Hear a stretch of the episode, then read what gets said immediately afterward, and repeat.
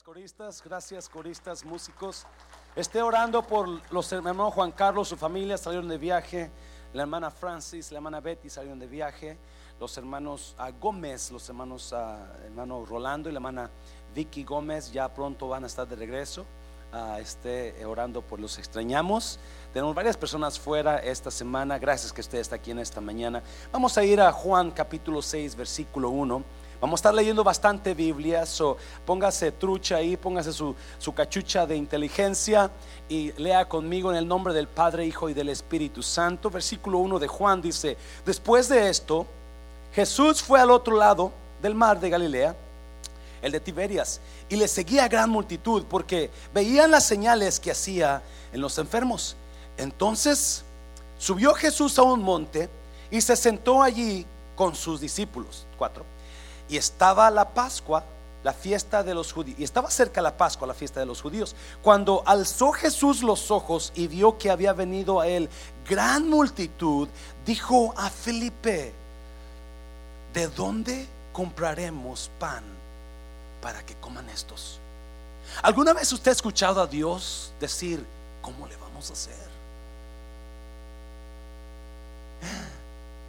How am I going to be able to solve this problem?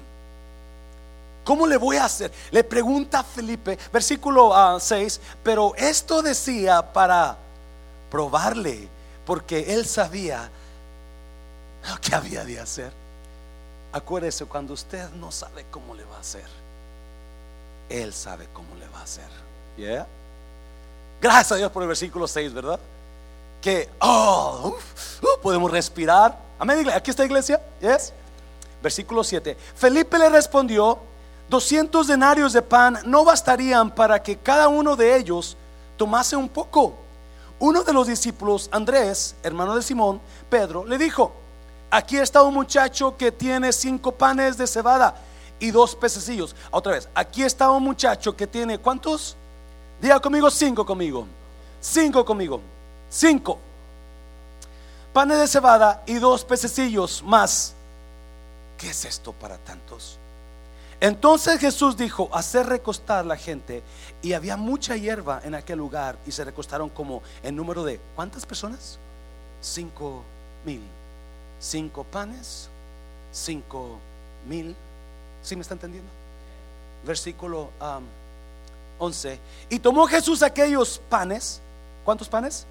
Cinco panes. Y habiendo dado gracias, los bendijo lo repartió entre los discípulos y los discípulos entre los que estaban recostados asimismo sí de los peces cuanto querían.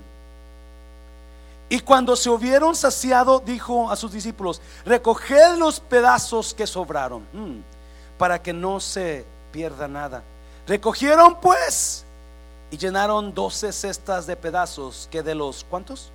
Cinco panes de cebada sobraron a los que habían comido. Padre, bendigo tu palabra en esta mañana, Señor. Yo sé que alguien vino en esta mañana y no se imaginaba que tú le ibas a dar una respuesta. Hoy, Espíritu Santo, toma control de estos momentos. Reemplázame tú. Usted fluya y habla nuestros corazones en el nombre de Jesús. ¿Cuánto dicen amén? Puede tomar su lugar.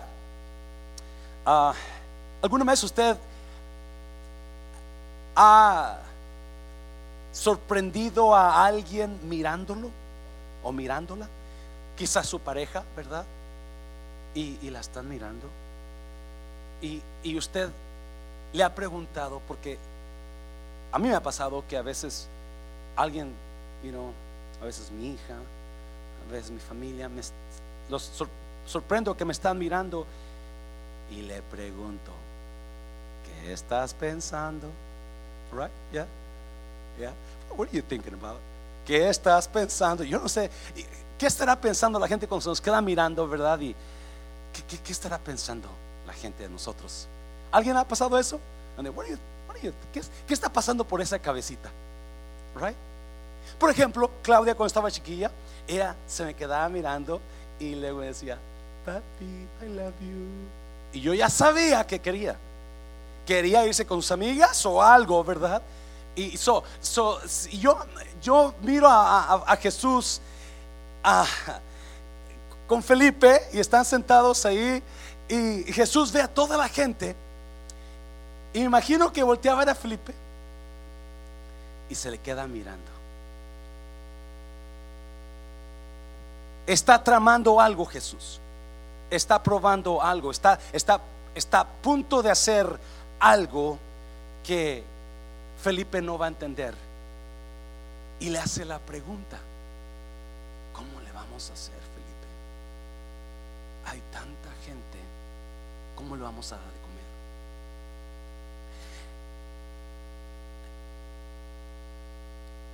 Seguí esta misma prédica porque la semana pasada comenzamos una serie, quizás no me acuerdo si le dije, ¿verdad? La serie, pero la serie se llama Es una prueba.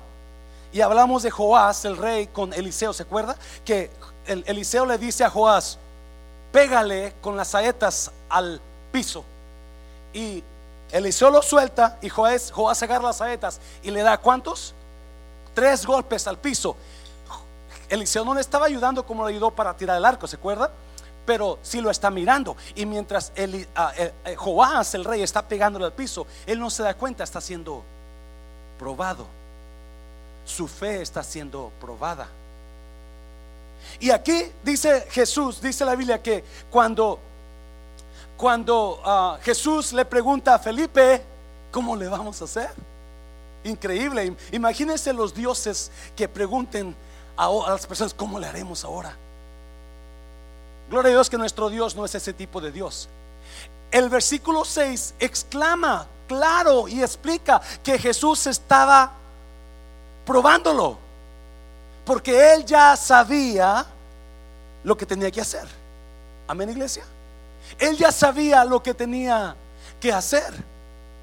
Y, no, y a veces nosotros no, no nos damos cuenta, pero estamos pasando por una observación de Dios. Is looking at us. And he's thinking, let's see how you handle this situation. Dios está mirándonos y está pensando, a ver cómo enfrentas esta situación. No porque le quiera hacer la vida imposible, porque le repito, Dios no está en el negocio de frustrarnos, Él está en el negocio de mejorarnos. Amén, iglesia. Dios no está en el negocio de frustrarnos, Él está en el negocio de mejorarnos, de progresarnos, de ayudarnos. Pero Dios lo hace constantemente a través de pruebas a través de pruebas. Por eso le he puesto esto. Es una prueba esta serie. Y va a haber tres, una, una, o dos más predicas sobre esto. so, aquí está Felipe. Y Felipe está viendo la multitud. Y Jesús le avienta la pregunta porque lo está probando. Una vez ah, le he comentado cuando yo estaba, tendría como unos 10 años de edad, andábamos limpiando el terreno, la parcela de mi padre, y había unas varas muy altas, por aquí así de altas, ah, muy fuertes estábamos limpiando. Mi, papá, mi hermano estaban en un lado del, terreno y yo estaba en el otro lado, solo, cortándole con el machete. Y um, alguien conoce los machetes. Y uh, de repente mi papá me habla, oye José Luis, ¿por qué no cambiamos de lugar? Y tú te vienes para acá y nosotros no vamos para allá. Es que nosotros somos dos, allá está más difícil y acá está más fácil. Yo dije, ok yo, así como ve todo tontón, ahí me voy para acá y, comienzo, yo no, yo comienzo y ellos se van para allá, pero yo no me doy cuenta que ellos no se ponen a trabajar, ellos se me quedan mirando. Y yo ahí estoy viendo evidente, ¿verdad? Limpiando, limpiando, no me doy cuenta que ellos están mirándome.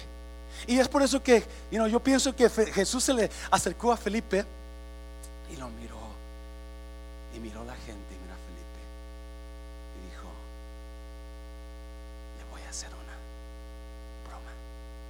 Voy a probar.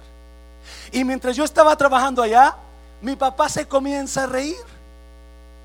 Y yo paro cuando escucho los de mi papá y de mi hermano. Yo paro y cuando paro veo una viborona. Una víbora tan grande, por favor, cuando digo víbora no mira a nadie, ¿ok? Este, y, aquí encima de las ramas esas, y yo oh, le tengo pavor a las víboras, oh my God, y corro, ¿verdad? Y, y me di cuenta que mi papá me estaba probando. estaba probando a ver cómo yo enfrentaba a la víbora. Y, ah, y, y así está Jesús. No, imagínense ahora el sentido contrario. Imagínense a Felipe. ¿Por qué? Felipe no se da cuenta que está siendo probado. Felipe no se da cuenta cuando cuando Jesús le pregunta, ¿cómo le vamos a hacer, Felipe? Él contesta, pues sabrá Dios. ¿Cómo le haremos? Tenemos tan poquito que ni con 200 denarios podemos darle las obras a esta multitud. Pero él no se da cuenta que Jesús ya está pensando otra cosa. Porque si Dios nos diera el privilegio de leer los pensamientos de los demás, o si Dios nos diera la, la, la virtud de saber que Dios está pensando, ¿alguien se ha encontrado en ese lugar donde usted quisiera saber qué Dios tiene para mañana para usted? ¿Alguien o nada más yo? donde está diciendo cómo la voy a hacer, cómo será, cómo irá a ser la próxima semana, será va a ser igual esta situación o va a cambiar, cómo va a ser el próximo año. Ah, y usted quisiera leer el pensamiento de Dios. Si Felipe pudiera leer el pensamiento, ah, cacho, ¿verdad? Si Felipe pudiera leer el pensamiento de Dios, ah, yeah, I know what you're gonna do.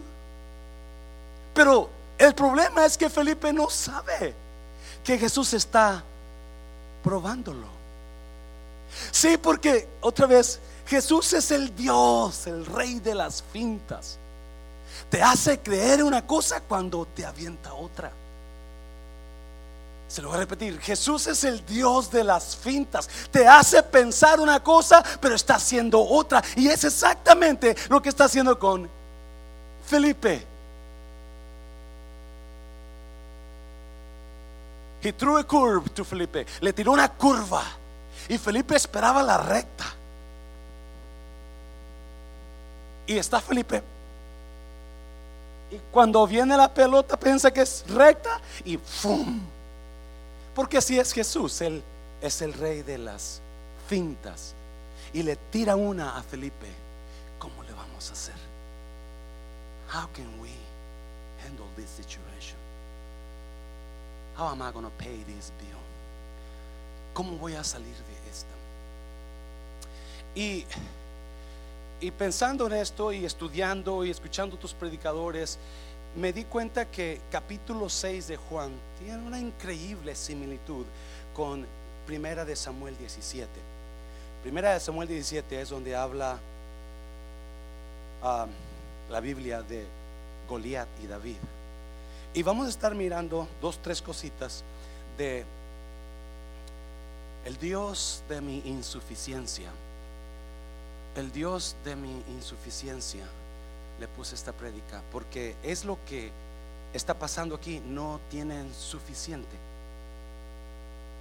para poder alimentar a la multitud. ¿Alguien ha estado ahí donde no hay lo suficiente? Alguien ha estado en ese lugar donde no sabe cómo le va a hacer porque Jesús le dice a Felipe, ¿cómo le vamos a hacer? Problema es que Felipe no sabe que está siendo probado. He's being tested. Dígale a alguien, solamente es una prueba. Dígale a alguien, solamente es una prueba. Y hay, hay, dos o tres verdades o cositas que le quiero hablar sobre, y basado en Juan 6 y, y, primera de Samuel 17. So vamos a estar cambiando, you know, una y para allá y para acá, para allá y para acá. So hay mucha palabra, pero si usted está pasando por una insuficiencia en su vida, quizás yo no sé qué será, porque ah, obviamente ah, aquí habla de pan, aquí habla de comida, pero primera de Samuel habla de otro tipo de insuficiencia.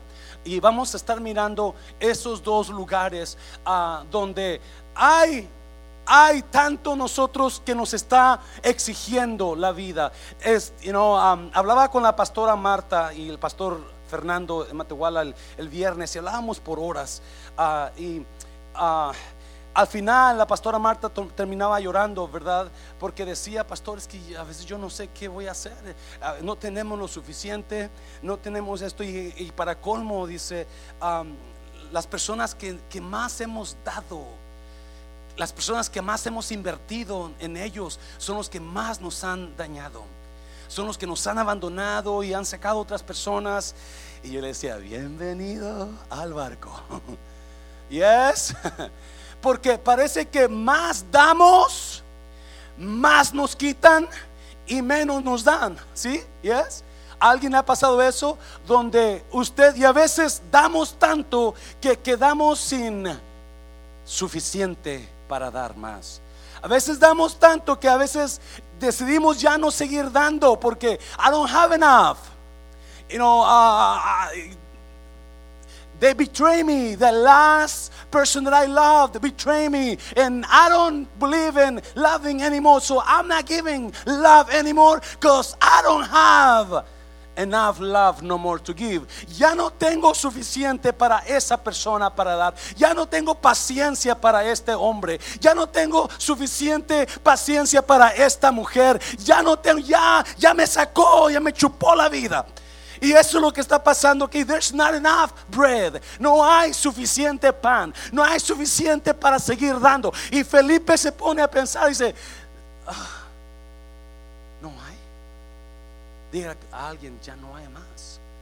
Ya no hay más. Y la verdad es que el Dios de mi insuficiencia, el Dios de lo que yo no, yo no, yo no puedo hacer, se muestra aquí con Felipe. Y la primera verdad que yo entiendo es, número uno, la primera verdad que yo entiendo es, Dios produce la necesidad para revelar mi insuficiencia. Escuche, escriba esto. Dios produce...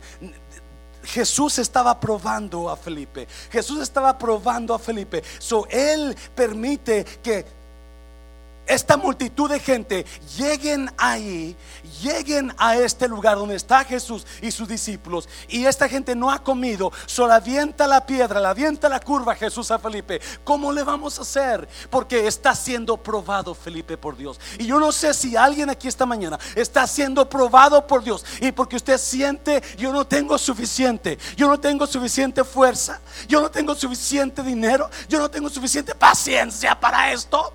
Oh my God. Y a veces no entendemos, estamos siendo probados por Dios.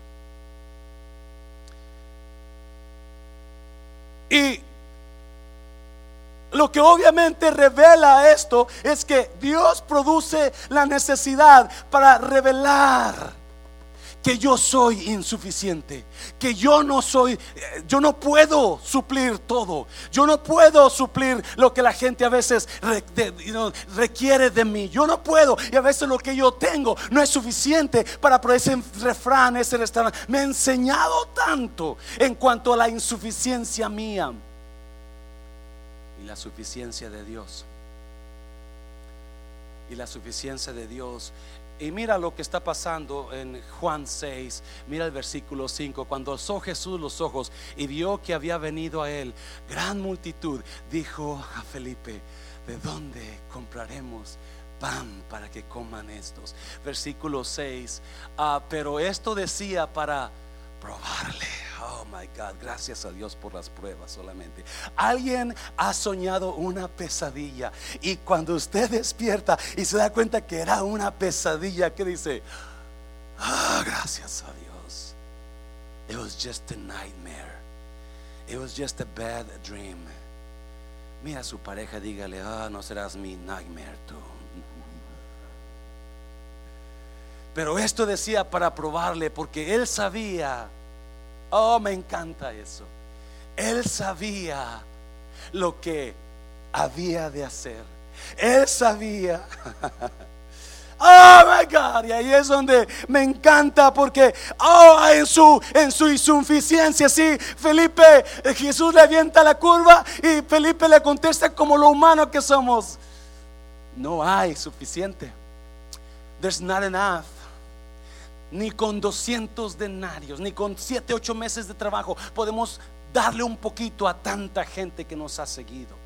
No hay suficiente. Pero Jesús está tratando con Felipe. él está, él está, Jesús está creando una situación para demostrarle a Felipe, hey, yo sé, yo sé Felipe, no es suficiente porque tú no eres suficiente. Por lo que lo que yo te quiero dar no está basado en tu suficiencia. Lo que yo te quiero dar está basado en mi poder y yo soy el Dios suficiente para ti. Yo soy, decía Andrea, me dejaron, ese novio me dejó y yo le pedí a Dios, ¿verdad? Dios manda a alguien que, que me ame, que nunca me deje. Y Dios estaba ahí listo. Pues yo soy suficiente para ti. Ese muchacho, esa muchacha te van a traicionar, te van a dejar tirado. Pero déjame decirte, yo soy suficiente para ti. Ese esposo, esa esposa son insuficientes. No tienen lo que usted necesita. Pero hay una persona que tiene lo que usted necesita. Y su nombre es Cristo. Dáselo fuerte al Señor. Pero esto decía para probarle, porque él sabía lo que había de hacer. Versículo 7. Felipe le respondió, 200 denarios de pan no bastarían para que cada uno de ellos tomase un poco, ocho, ocho, eight. Okay. Uno de sus discípulos, Andrés, hermano de Simón Pedro, le dijo, nueve, aquí está un muchacho que tiene cinco panes de cebada y dos pececillos más. ¿Qué es esto para tantos? Oh, hay veces que sí hay, hay tiempos en que sí hay, pero lo que tienes es tan poquito que no va a alcanzar lo que tú necesitas. Porque o uno no tenemos o lo que tenemos no es suficiente. O uno, no tenemos lo que necesitamos. O dos, lo que tenemos es tan poquito, es tan pequeño, es tan insignificante que no es suficiente para lo que tenemos que hacer. Y aquí hay personas en esta mañana que usted se va a ir de este lugar con otra mentalidad en cuanto a su situación de insuficiencia. ¿Me está oyendo iglesia? Porque ah, eso es lo que está creando Dios. Jesús está probándolo. Jesús está probándolo. Versículo 10, versículo 10, mira, versículo 10. Jesús le, y oyéndolo hablar, Eliab, versículo 10 de ahí de, Juan. Ah, oh, perdón, ahí, quédate, por favor. Ah, dice que la Biblia que los que Jesús comenzó y les dijo, váyanse, traigan, traigan los peces, traigan ese, ese niño que trae los pececillos y vamos a darles de comer a esta gente. Porque Dios está creando una situación en la vida de Felipe. Dios está creando una situación en los discípulos para que vean que la insuficiencia, que ellos no son suficientes. Dios está creando una situación para que usted pueda depender en la suficiencia de Dios. Y usted deje de estar preocupado por lo que está pasando ahora. Él está creando esa atmósfera de necesidad. Él está creando ese momento. ¿Alguien me está entendiendo? Él está creando ese momento de incredulidad o más bien de insuficiencia para que ellos puedan entender, no, no, no, no, no, yo soy insuficiente, lo que yo tengo no es suficiente, pero hay un Dios que va a ser suficiente para lo que yo necesito.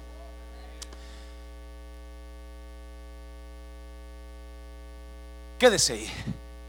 Primera de Samuel, capítulo 17.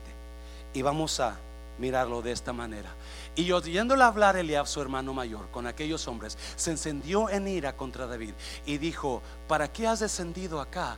¿Y a quién has dejado aquellas pocas ovejas en el desierto? Yo conozco tu soberbia y la malicia de tu corazón. Acuérdate eso, muy importante. Yo conozco tu, que para ver la batalla has venido. So, déjeme ahorita vamos a dejar Juan allá y vamos a venir acá con David. David está en una situación de insuficiencia en ese momento. David fue enviado por su padre a ver a sus hermanos a la guerra y él no sabe que en ese momento cuando llega él a la guerra hay un gigante, hay un gigante tan grande el que está retando a los hombres de Saúl, está retando a los soldados y los soldados de Saúl, escuche bien, son insuficientes para este hombre porque está muy grande. Ellos se sienten insuficientes para esto que está pasando. So, cuando este gigante sale a retar a los soldados de, de Saúl, todos huyen, incluyendo Saúl. Todos huyen.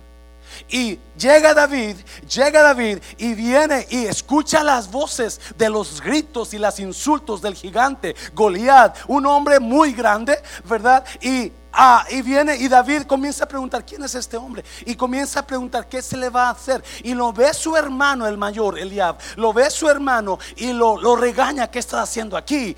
Y luego le dice algo que me impactó. Yo conozco la malicia de tu corazón. Acuérdese de eso. Yo conozco la malicia de tu corazón. Versículo 29. David respondió, ¿qué he hecho yo ahora? No es esto mero hablar. 30. 30. Y apartándose de él hacia otros, preguntó de igual manera y le dio, y le dio el pueblo la misma respuesta de antes. 31.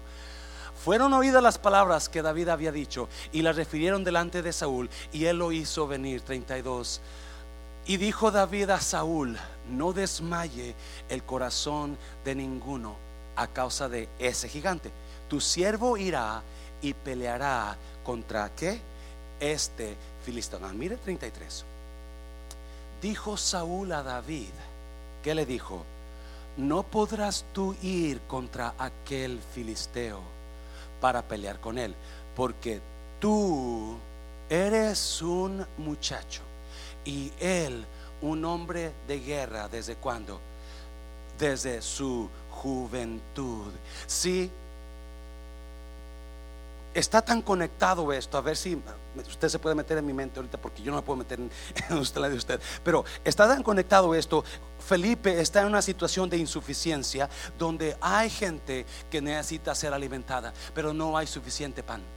Y no hay suficiente pan porque Jesús creó un momento de insuficiencia. Jesús está tirando una prueba a Felipe a ver cómo la enfrenta, a ver cómo la, enfrenta. Y viene ahora, vamos acá a, Primera de Samuel y estamos en un momento donde hay también insuficiencia. Hay insuficiencia en el pueblo de Saúl no pueden enfrentar la cosa tan grande que está delante de ellos. Si el, Andrés le dice a Jesús, aquí hay una persona, aquí hay un niño que tiene cinco panecillos y dos pececillos, pero esto no es suficiente para tan gran multitud.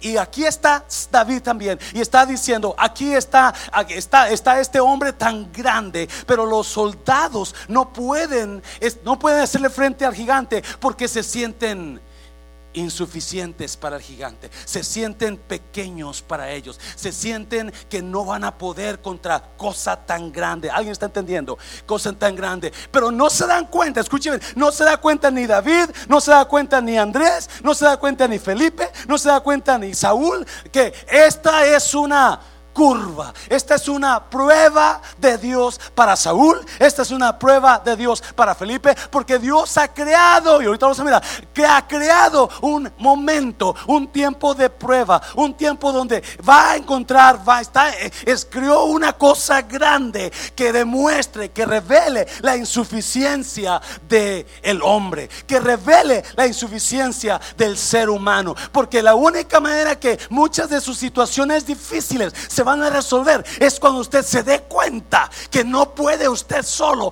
que solamente con la ayuda de Dios lo puede lograr. Me está oyendo y le dice, dáselo fuerte al Señor, dáselo fuerte. So, so viene David, viene David y comienza a preguntar y su hermano le dice, ¿qué estás haciendo aquí? ¿Dónde dejaste las ovejas? Yo te conozco. Yo conozco tu corazón perverso. Yo conozco la maldad de tu corazón. Tú no puedes estar aquí. Tú no estás entrenado para estar aquí. Y luego va con Saúl. Y Saúl le dice, tú no puedes ir a pelear. Tú eres un muchacho. Tú no eres suficiente para él. Ah, alguien ya me entendió. Tú no eres suficiente para Él. So, escuche bien, por favor.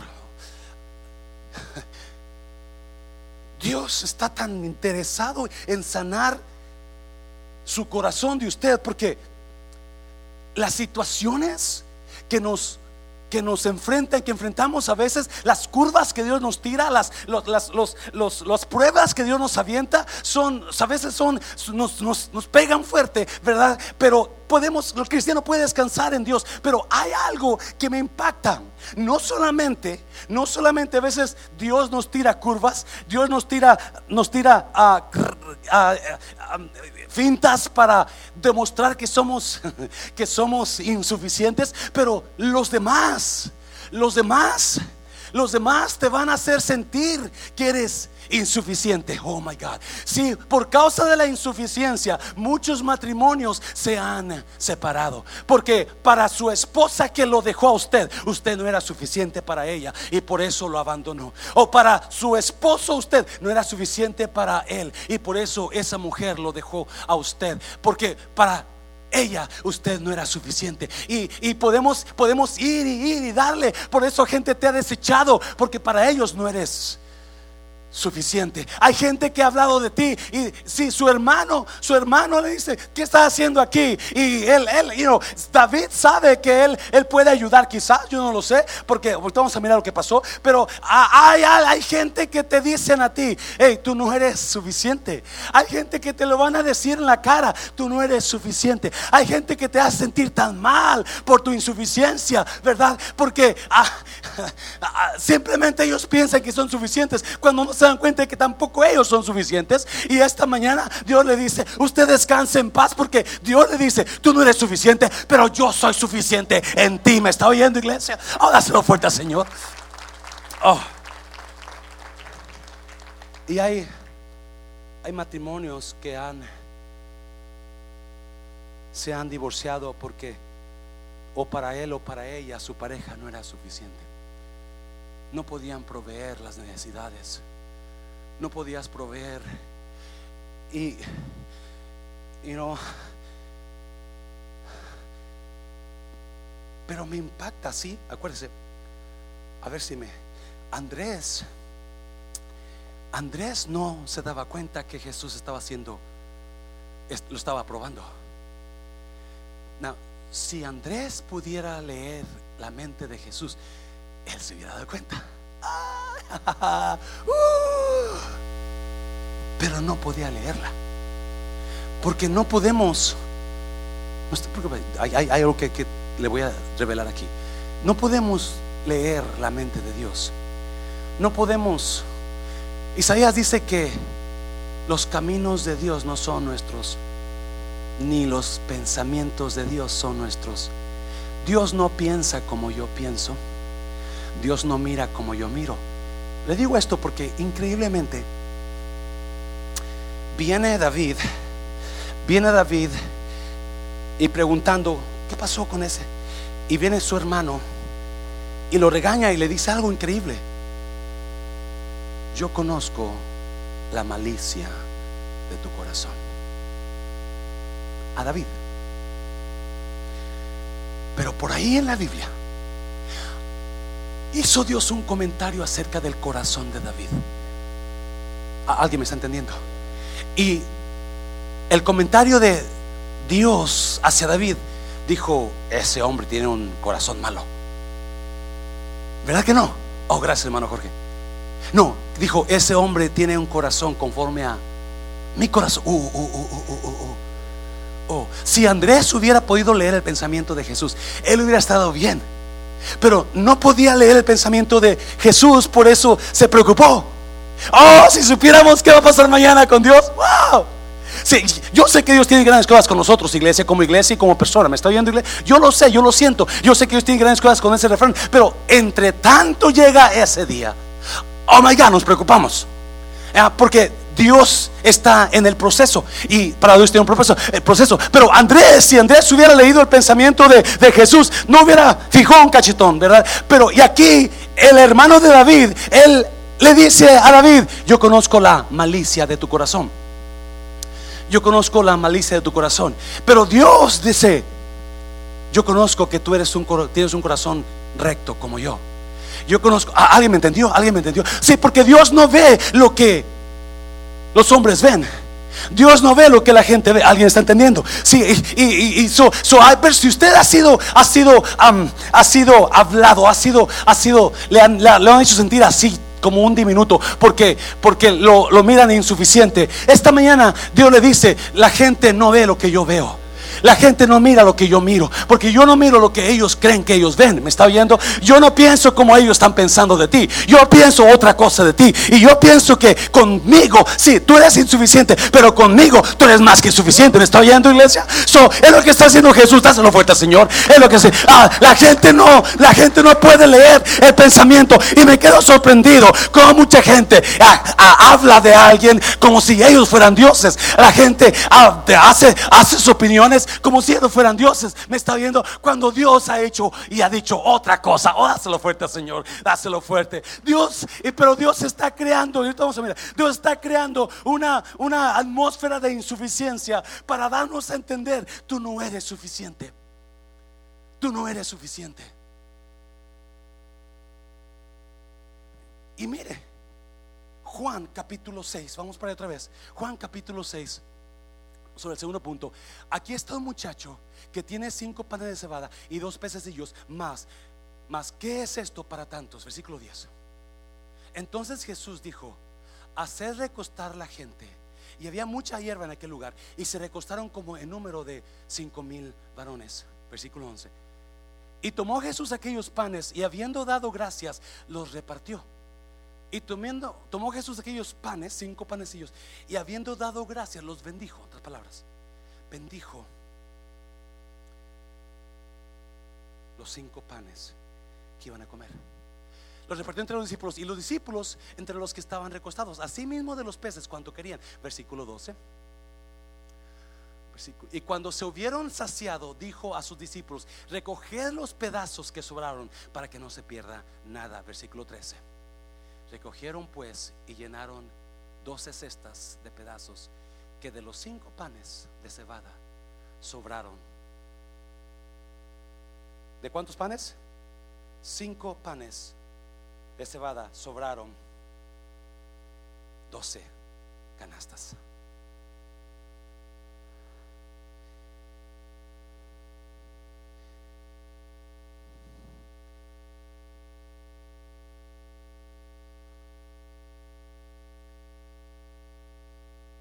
Ahí está un secreto que la mayoría de nosotros no podemos entender y no estamos procesando en la vida cristiana. Jesús viene a Andrés y le dije, dice, aquí hay un muchacho que tiene cinco panes y dos peces. Pero, ¿sabes qué? Jesús, olvídalo, olvídalo. No, es muy poquito. Es muy poquito para la necesidad tan grande. Es muy poquito para lo que se tiene que alimentar. Saúl le dice a David, tú no eres suficiente muchacho, tú eres un mocoso y él es un hombre de guerra. No, no tienes lo que no tienes lo que necesitas tener. No levante la mano, pero alguien ha dicho eso a You don't have what it takes. You don't have what it takes. Tú no tienes lo suficiente. Son cinco panecillos, dos pescados. Cinco mil hombres sin contar los niños y las mujeres. Diez, quince mil personas.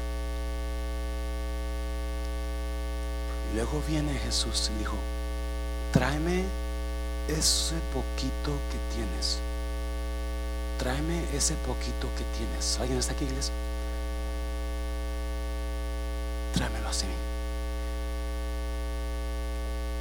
Escuche bien, por favor. Y dice que Jesús tomó los cinco panecitos y los dos pescados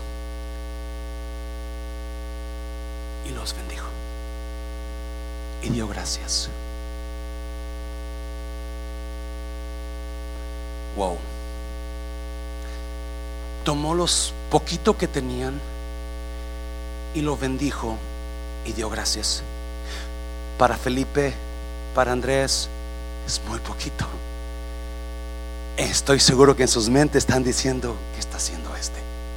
Que no entiende que eso no es suficiente.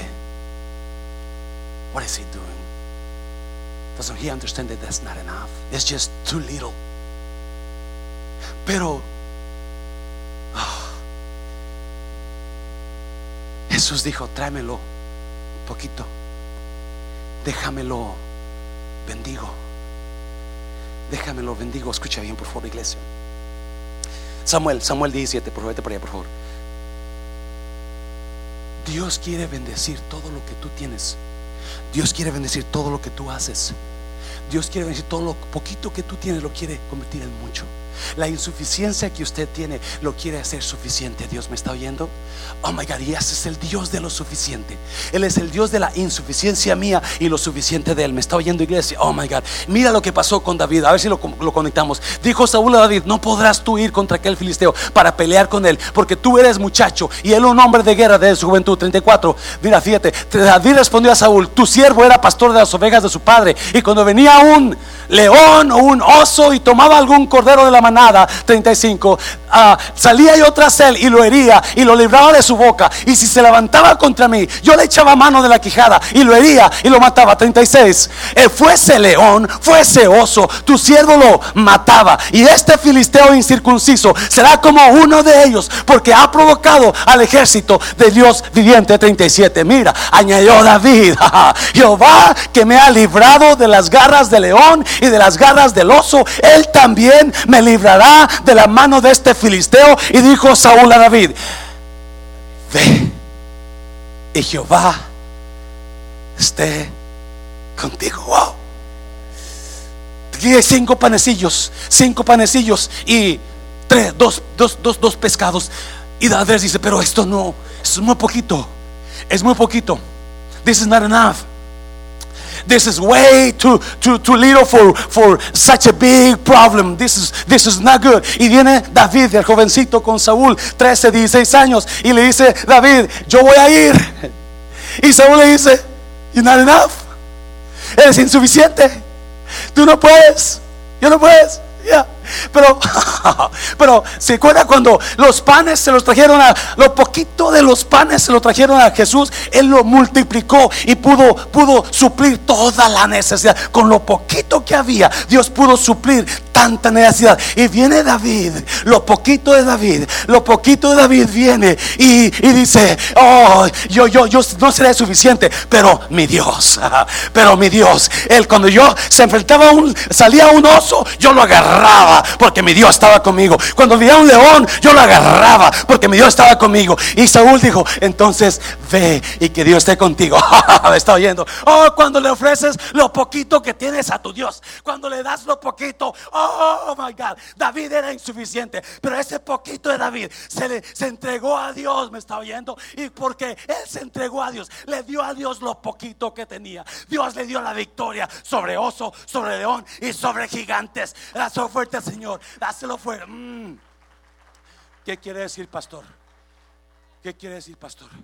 Siempre, escuche bien por favor, la mayoría del cristiano quiere ver milagros de Dios, quiere ver que Dios haga cosas increíbles, quiere ver los de repente de Dios, ¿verdad? Porque la vida está llena de los de repente de Dios y de repente un terremoto pasó y se cayeron todas las cadenas y un terremoto y se abrieron las puertas y pastor, Dios abrió puertas. No, los de repente de Dios siempre, siempre, siempre son generados por cristianos que pagan un precio en lo secreto. Los de repente de Dios siempre son generados. No, los de repente de Dios no pasan porque está chulo, aunque esté chulo o chula. No, los de repente de Dios pasan porque usted le dio lo poquito que usted tenía a Dios. Uh, usted le dio su tiempo. No tengo tiempo, pastor, pero usted le dio ese tiempo de Dios a Dios. No tengo dinero, pero le dio ese poquito que tiene a Dios. Oh, no, no tengo amor, pero ese poquito amor se lo, no puedo servir, pero ese poquito tiempo para servir se lo dio a Dios. Me está, alguien está aquí, iglesia. La razón que Dios, que David mató al gigante, es porque lo que él hacía en, la, en lo secreto se manifestó en público. Me está oyendo, iglesia. Lo que usted hace en lo secreto siempre se va a manifestar en público. Dáselo fuerte al Señor. Oh my God. Y hay gente que usted necesita escuchar esto. Usted necesita llevarse esto. Dele lo poquito que tiene de usted a Dios. Dele esa insuficiencia a Dios. Porque lo quiere hacer suficiente a través de Él. Alguien está aquí entendiendo.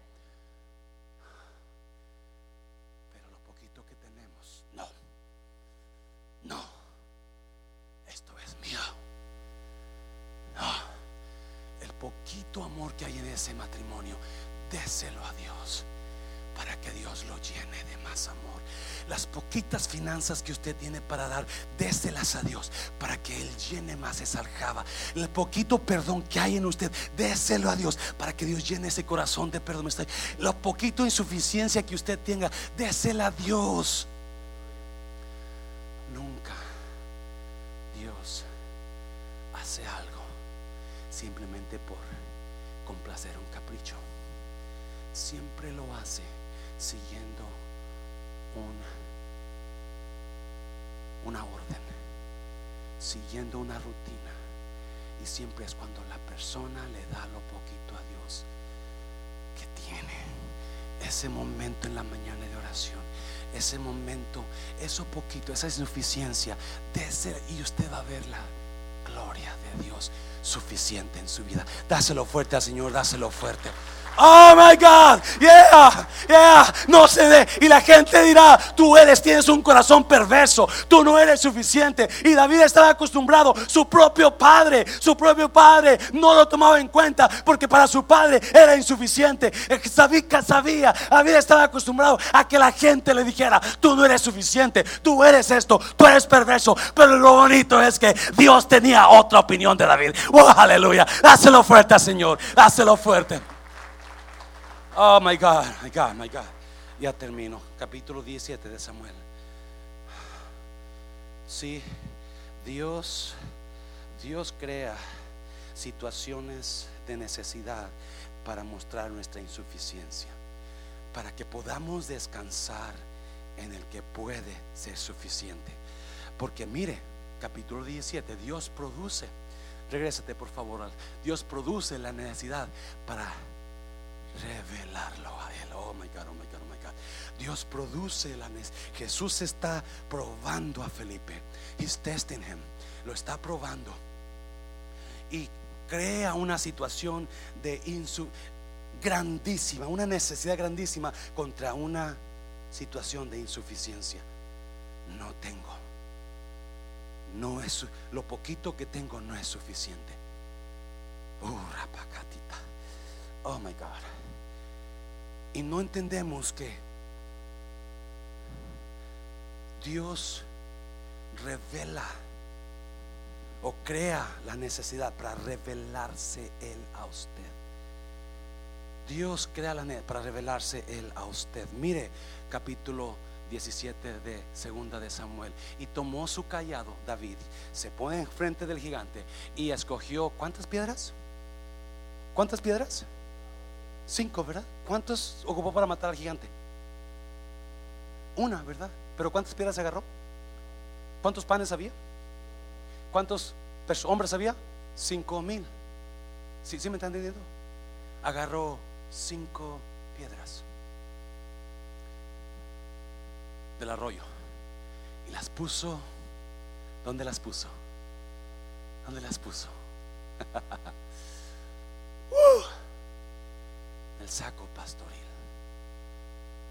en el zurrón que traía, y tomó su onda en su mano y se fue hacia el filisteo 41.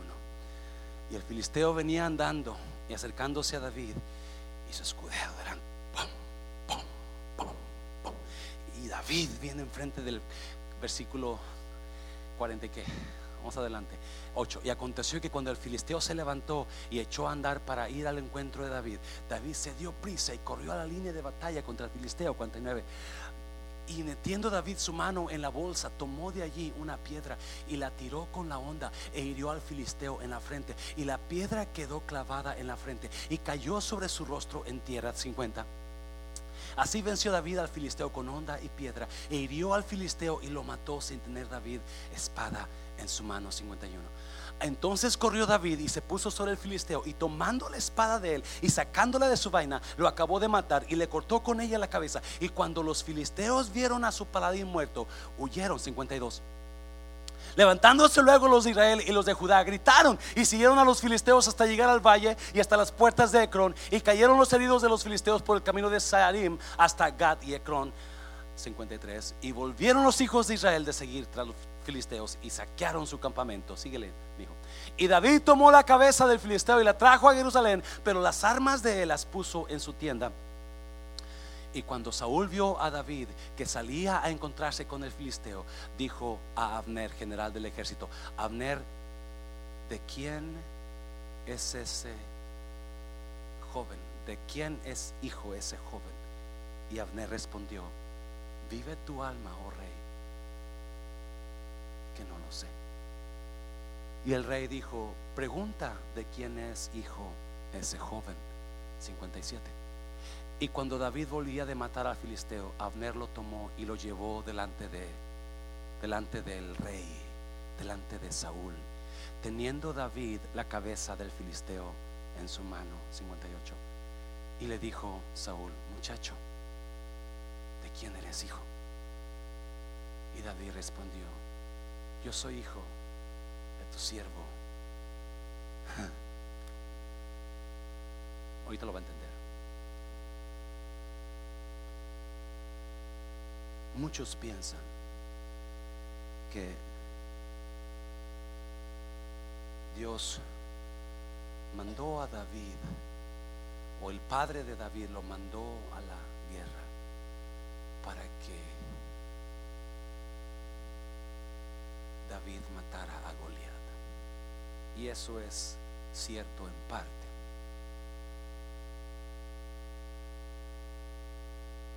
Pero la razón que Dios mandó a David a la guerra con Saúl no era para que David matara al gigante. Era para que el gigante revelara a David. Era para que el gigante elevara a David a otra posición en su vida. Sí, número tres, las Dios crea situaciones. Dios produce la necesidad para revelarlo a Él. Dios produce la necesidad para revelarlo a Él, a Dios. Y cuando Dios se revela en alguien, Dios eleva a ese alguien siempre siempre. A ver si. Nadie conocía quién era David. Nadie conocía quién era David. So Dios tuvo que, Dios tenía planes para David. Es más, David ya había sido ungido rey, porque en el capítulo 16 fue ungido por, por rey, pero nadie lo sabe, solamente Isaí, los hermanos de David y David. Nadie conoce al insuficiente de David. Nadie conoce al muchacho David. Nadie sabe quién es él. Pero hay algo que, y ahorita terminamos, hay algo que conectaba Dios en esta prédica con Juan 6, porque Jesús habla de la insuficiencia del hombre la insuficiencia de Felipe, la insuficiencia de, Andrés, para poder suplir la necesidad de los demás o la necesidad de su vida. Y, y menciona Jesús cinco panes, cinco mil hombres. Y menciona que de los cinco panes sobraron doce canastas. Y en Samuel 17, la Biblia habla de cinco piedrecillas que agarró David y las puso en su morral. y si usted ha ido a seminario, le van a enseñar que número 5 significa la gracia de Dios. número 5 significa la gracia de Dios. Gracia es darte a ti lo que no mereces. Gracia es suplir lo que tú no tienes. Gracia es darte lo que no mereces. Y la gracia de Dios, y, y, yo, y yo conectaba esto y Dios me, me, me enseñaba la razón que somos insuficientes es porque no descansamos en la gracia de Dios y queremos hacer las cosas nosotros cuando no podemos. No podemos. Y hablaba el hermano de David y le decía, yo conozco tu corazón, que eres un corazón perverso. Tú no sirves para estar aquí, regrésate a la casa. Y Saúl, el rey, le dijo, Tú no puedes, tú eres insuficiente. Su padre pensaba que David era insuficiente. Y déjenme decirle, el problema de esto es que es verdad. De acuerdo a los entrenamientos de los soldados, David no podía luchar contra el, gigante. David no podía. No podía. Era, no podía hacer que el único lugar que estuviera abierto del casco del gigante era en medio de su frente y ahí mero cayó la piedra. Eso no puede ser a menos que la gracia de Dios esté envuelta. No sé si alguien está recibiendo algo esta mañana. 2017, escuche bien. Yo me retiré de la aerolínea abril 2017, 7 de abril 2017 toda la emoción de irme tiempo completo. Ese verano de 2017 yo tuve un sueño. Tuve un sueño. Y soñaba que yo regresaba a la aerolínea. Pero en lugar de ser el entrenador del servicio al cliente, era un aeromozo. Y fíjese esto. Los aeromozos o las aeromosas cuando usted va a estar abordando el avión, uno de ellos o dos están en la puerta del avión hola, bienvenidos. Y están pasando la gente. Cuando el avión va a despegar, los aeromosos se preparan y comienzan a prepararse para dar su, su discurso de emergencia. Saben qué tienen que hacer, agarran, agarran el micrófono, agarran el cinturón. Ahora ya casi todo es por, televisión, pero todavía los aviones que no tienen televisiones lo hacen personalmente y empiezan a hablar. So van a donde agarran los micrófonos, agarran la, máscara de oxígeno para, se la ponen, la la la. soy yo soñé que estaba en la puerta del avión invitando a la gente Y que de repente el capitán hacía el anuncio, vamos a despegar, prepárense para despegar. Y yo no sabía qué hacer. Yo no sé qué hacer. Yo nunca he trabajado como hermoso. Yo era insuficiente. Al siguiente día, desperté y dije, es la emoción, es el extraño la aerolínea. Al siguiente día sueño otro sueño.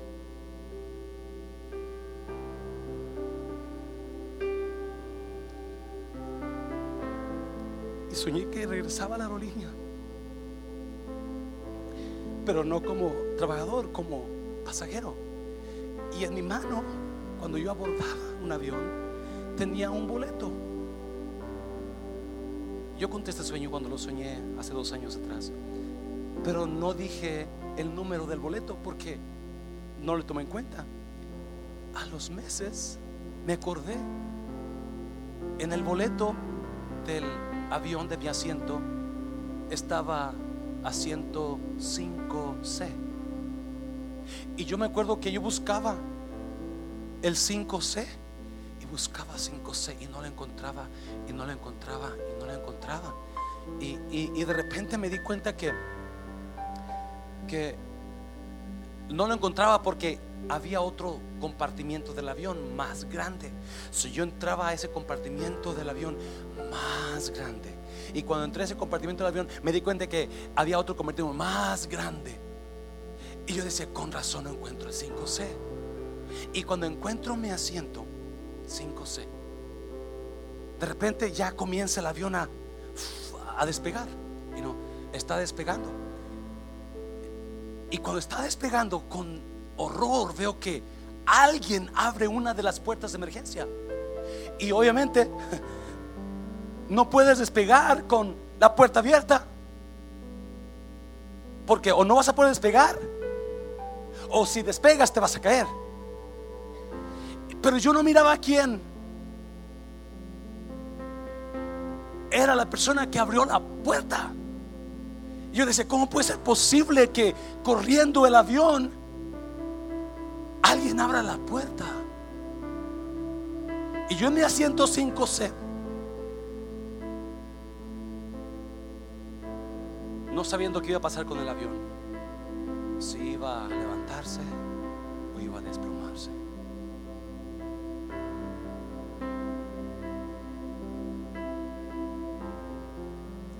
Y unos meses atrás, mientras pensaba en el sueño, Dios me decía, 5-6 es tu gracia, es gracia mía sobre ti. Porque el que abrió la puerta del avión fuiste tú.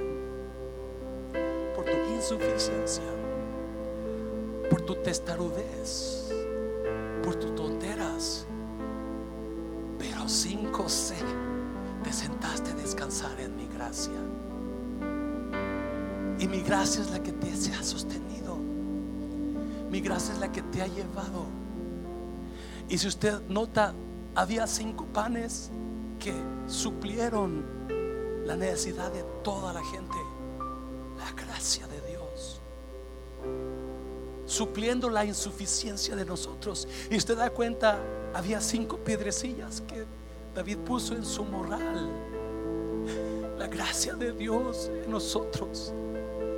Diciéndote, tú eres insuficiente, pero yo soy suficiente. Mi gracia. Pablo habla de un aguijón. Pasen los músicos, por favor. Habla de un aguijón y le dijo a Dios, Dios, quítalo de mí. Quita de mí este aguijón. Y Dios le contesta, bástate. Mi gracia. Usted que ha sido acusado de que no es suficiente, usted que lo abandonaron porque no es suficiente, Dios le dice, tú eres suficiente con mi gracia. Usted que ha sido señalado porque sus tonteras y casi se, quizás la puerta de su casa se abrió y casi la destruye su casa o su iglesia o yo no sé qué, Dios le dice, bástate mi gracia, mi gracia es suficiente. Usted y yo no podemos, es la verdad, es la realidad, somos insuficientes para tanto. Pero la gracia de Dios quiere llenar su vida en esta mañana. Póngase de pie, póngase de pie. Póngase de pie.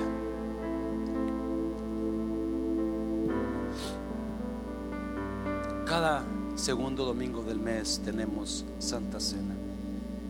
Y sentí que esto era apropiado para hoy porque en, en Corintios capítulo 11 el apóstol Pablo dice, porque yo os he enseñado lo que recibí del Señor, que Dios, el día que fue entregado, comió pan con sus discípulos y les dijo, tomad, comed, porque esto es mi sangre que por vosotros es partido. Esto es mi cuerpo que por vosotros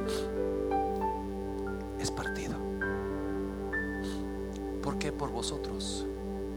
¿Quién le dijo a Jesús que necesitábamos ayuda? Nadie. Él sabe. La razón que le dijo a Felipe, Felipe, ¿cómo lo vamos a hacer? Él vino a revelar la insuficiencia de Felipe y del ser humano. Y cuando entregó a David, llevó a David al gigante, escuche bien. Dios no llevó a David a la guerra para que matara al gigante. Dios llevó a David a la guerra para revelar a Dios en su situación. Las situaciones que usted y yo pasamos donde somos ineficientes. Dios no está esperando que usted la resuelva a usted. Dios está esperando que usted encuentre a Dios en esa situación. Que usted se entregue a Dios en esa situación. Que usted descanse en Dios en esa situación. Que usted le entregue a Dios y que usted descubra que quién es Dios y que Él es suficiente para su situación. Cierra tus ojos. Habrá aquí alguna persona que dirá, pastor, yo no he hecho nada malo, yo no peco, yo no tomo, yo no... Jesús le dice, usted es insuficiente, pero mi gracia te puede hacer suficiente. ¿Sabía usted que usted no puede ganar vida eterna usted solo? Porque usted es insuficiente. La razón que Dios murió en la cruz es porque Él sabía que nosotros no podemos ganar el cielo por nuestras buenas obras. Somos insuficientes. Por eso Él vino a morir en la cruz del Calvario. Por eso Él vino a morir y derramar su sangre en la cruz para que, porque sabía que nosotros no podemos nosotros mismos. Somos insuficientes. Si usted piensa que usted ah, quizás no vaya al cielo, tenga cuidado porque usted es insuficiente. Usted no puede hacer ganarse el cielo solo. Necesita el sacrificio de Jesús. Necesita el sacrificio de Jesús en la